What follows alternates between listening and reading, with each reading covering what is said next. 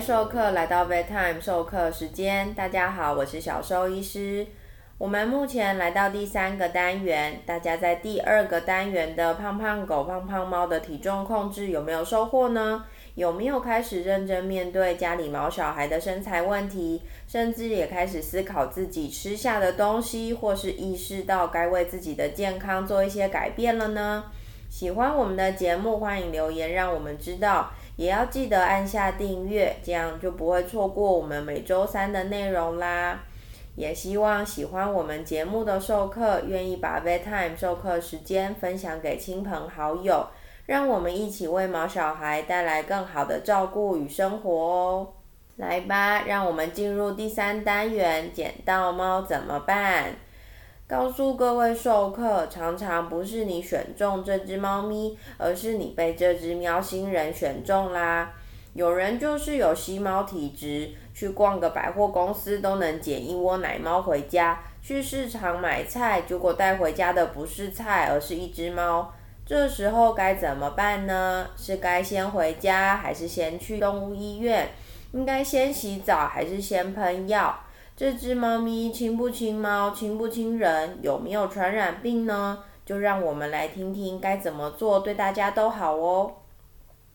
首先想问一下大家，在什么情况下会想捡猫呢？是觉得猫咪在外面风吹雨淋很可怜，还是觉得猫咪很亲人，应该要有个铲屎官服侍？又或者觉得猫咪看起来很虚弱，可能快活不下去了？必须很残酷的告诉大家，在捡猫咪之前，请先按耐住自己正在膨胀的母爱父爱。我们来好好看看这只喵星人是不是真的该入侵地球人家里的时机，又或者我们自己真的有准备好给喵星人入侵了吗？首先，我们可以冷静看一下，如果是成猫，我们要来看看这只猫现在适合自己在户外吗？看起来有没有很消瘦，一根一根肋骨都看得见，很虚弱，浑身脏兮兮，甚至直接看到身上有外伤呢？你靠近它的时候还有力气反应吗？会逃跑挣扎，还是撒娇呢？还是就任人摆布？那如果遇到的是小奶猫，请先不要碰触。如果奶猫身上有地球人的气味，就可能被只是外出觅食的猫妈妈遗弃哦。我们先用眼睛观察小奶猫身体干净吗？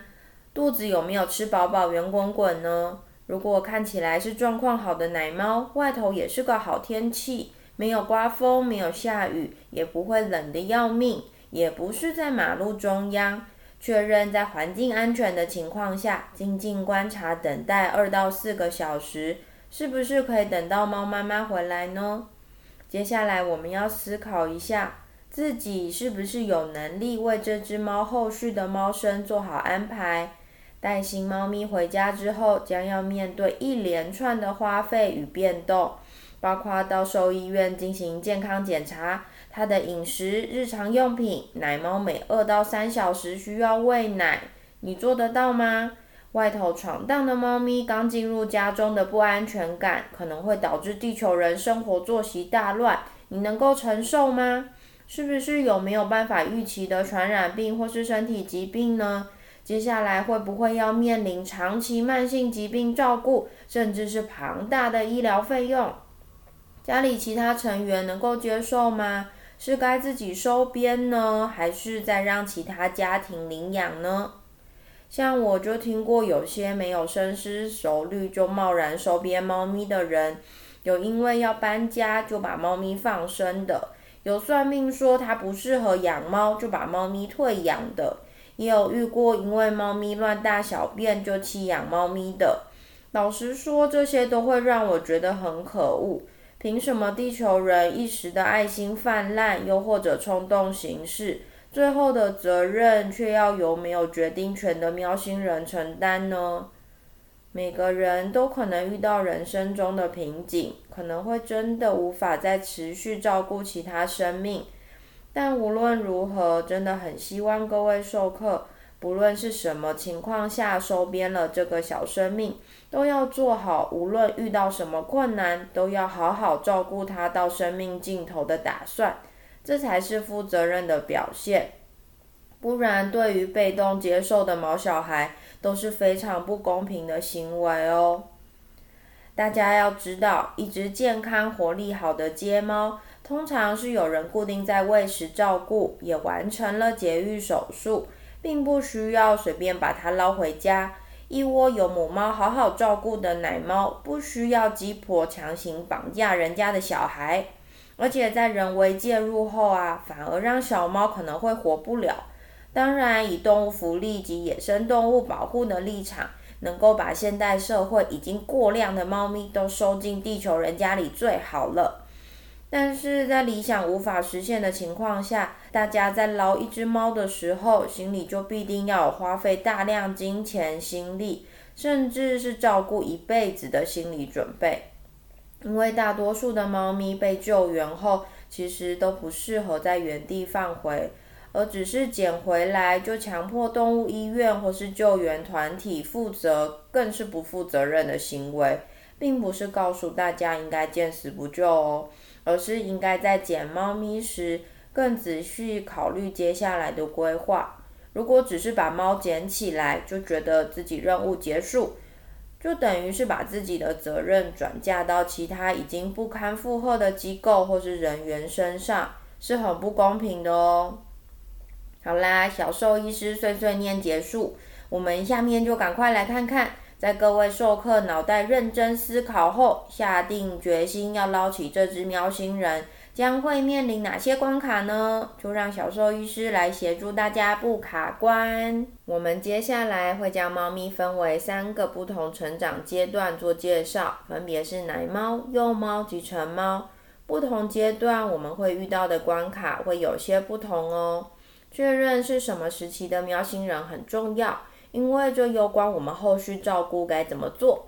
尤其是奶猫，差异会很大，一个没有判断好，可能小小的生命就没了哟。要怎么判断是在哪个阶段呢？第一个最简单判断的方式就是外观了，走路还不稳，眼睛还没有完全开，耳朵也可能还小小的贴在头顶，体重小于五百克。体长大概小于一个手掌，就很有可能还是小于一个月的小奶猫。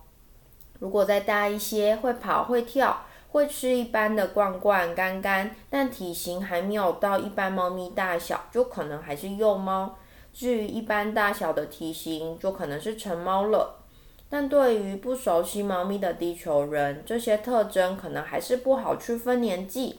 所以最简单快速的方式就是带到兽医院，让兽医师或是让熟悉猫咪的爱妈爱爸做判断喽。同时到兽医院也能学到基础的奶猫照护技巧，照顾奶猫很需要有坚强的后盾呐。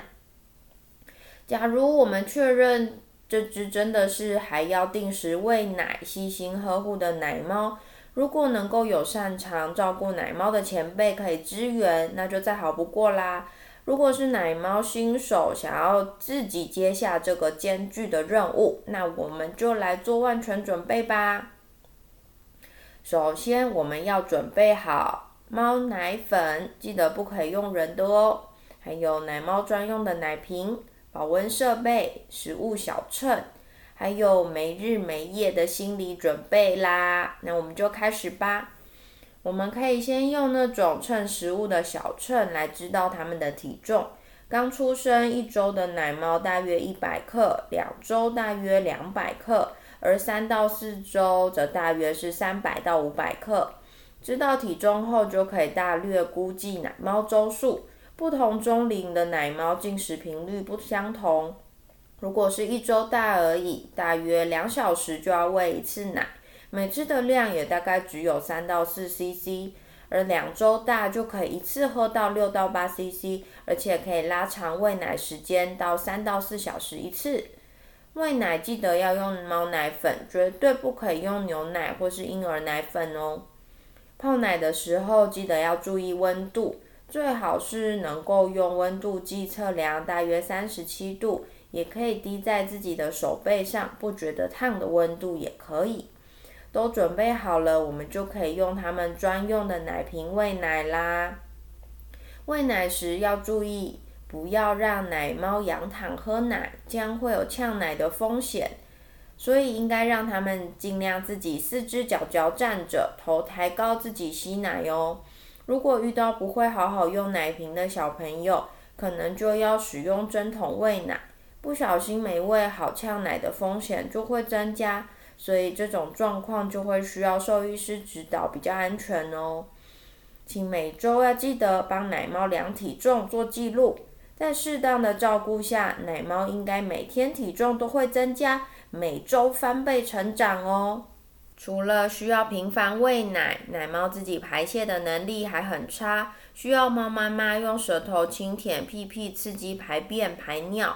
所以地球人可以用沾湿的纸巾，模仿猫妈妈的动作，在奶猫肛门跟尿尿地方的周围轻轻沾点，或是压着轻轻按摩来刺激它们排便尿。喂奶前后都可以进行一次，基本上都应该要有尿尿，但便便因为还是在吃奶阶段，可能二到三天才会一次，也会是软软的便便，这是正常的。而通常两周前的小奶猫吃饱睡，睡饱吃，吃饱了再睡是正常的哦。在肚子饿的时候，叫声则会非常的洪亮。到了两周后，奶猫就会开始探索周围环境，爬来爬去，也开始对外界的声音会有反应喽。要注意，奶猫维持体温的能力都还没有很好，所以最好在周围铺满软软的毛巾跟垫子。除了避免它们摔落受伤，也同时提供它们保暖。最好也使用暖灯，又或者是暖包提供热源。要记得，不管是使用什么样的保暖方式，都不要让热源直接接触到奶猫。举例来说，暖包要是被毛巾包着，不能直接碰到奶猫；暖灯也应该是斜照或者只照射一半的奶猫活动空间。才能避免奶猫热灼伤哦。奶猫因为还非常小，免疫系统还不成熟，所以环境清洁跟预防措施也都会是需要注意的。最基本的就是跟其他猫咪完全隔离啦，完全不能接触哦。最好是能够在不同的房间照顾。而详细的隔离措施怎么进行呢？我们后面会提到，大家别心急。隔离不只是保护奶猫，也是保护家中成猫的措施。毕竟奶猫会不会带了传染病回家，是需要时间观察的哦。除此之外，地球人接触奶猫前后都一定要确实消毒。地球人的双手最爱没事东摸摸西摸摸了，到底带了什么可怕的脏东西回家都不知道。所以确实洗手跟衣后再接触奶猫是很基本的原则。还有啊，要提醒各位授课，不要手痒帮奶猫洗澡，它们还太小太脆弱，洗澡的冷热交替及紧迫是会让小猫咪一命呜呼的哦。所以，我们地球人自己的双手清洗干净就好啦。假如奶猫身上有跳蚤，可以在兽医师的建议下使用除蚤的喷剂，也可以用藻梳慢慢梳毛，慢慢抓跳蚤就可以喽。听到这边，是不是各位授课脸都绿了，眼圈都黑了呢？照顾奶猫真的是很折磨人啊！